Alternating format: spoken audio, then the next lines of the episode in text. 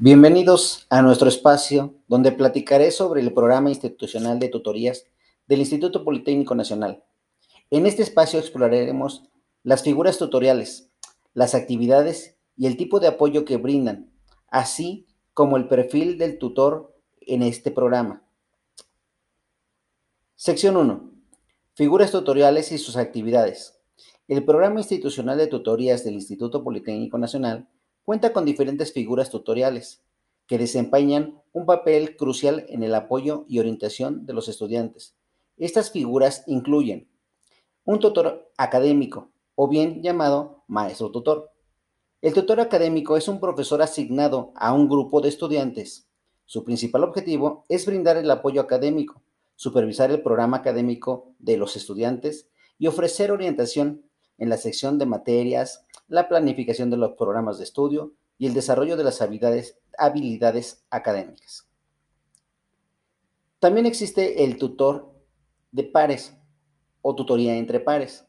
Los tutores de pares son estudiantes más avanzados que brindan apoyo a otros estudiantes en áreas específicas.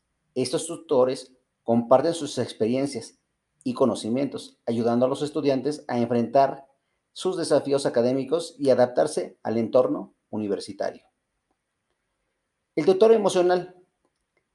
El tutor emocional se enfoca en el bienestar emocional y psicológico de los estudiantes. Brinda apoyo y orientación en temas específicos con el estrés, la ansiedad, la motivación, la gestión de sus tiempos, sus objetivos. Sus objetivos principales son el promover un ambiente de apoyo y contribuir al desarrollo integral de los estudiantes.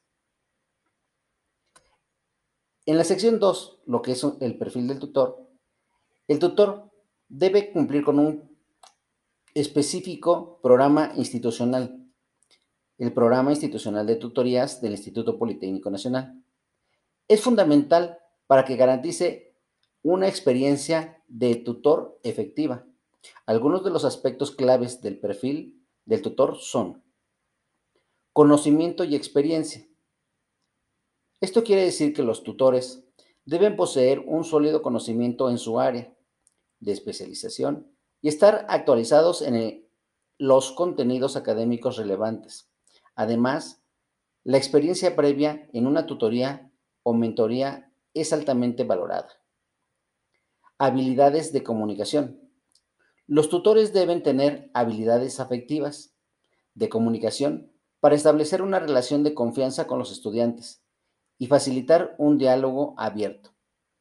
Esto implica escuchar activamente, hacer preguntas relevantes y brindar siempre retroalimentación constructiva. También la empatía y comprensión. Un buen tutor debe ser empático y comprensivo hacia las necesidades, diseños, desafíos individuales de cada estudiante.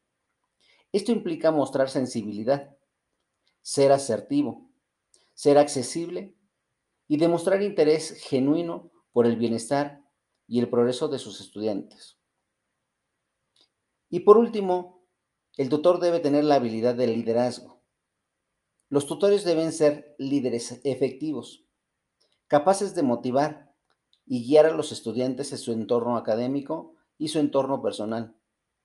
Esto implica fomentar la autonomía, promover la toma de decisiones, informar y apoyar el establecimiento de metas realistas.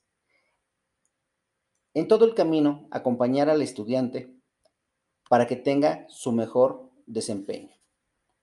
A manera de conclusión de este espacio, podemos decir que exploramos en el programa institucional de tutorías del Instituto Politécnico Nacional el, el descubrimiento de las figuras tutoriales y las actividades que realizan para brindar apoyo académico y emocional a los estudiantes.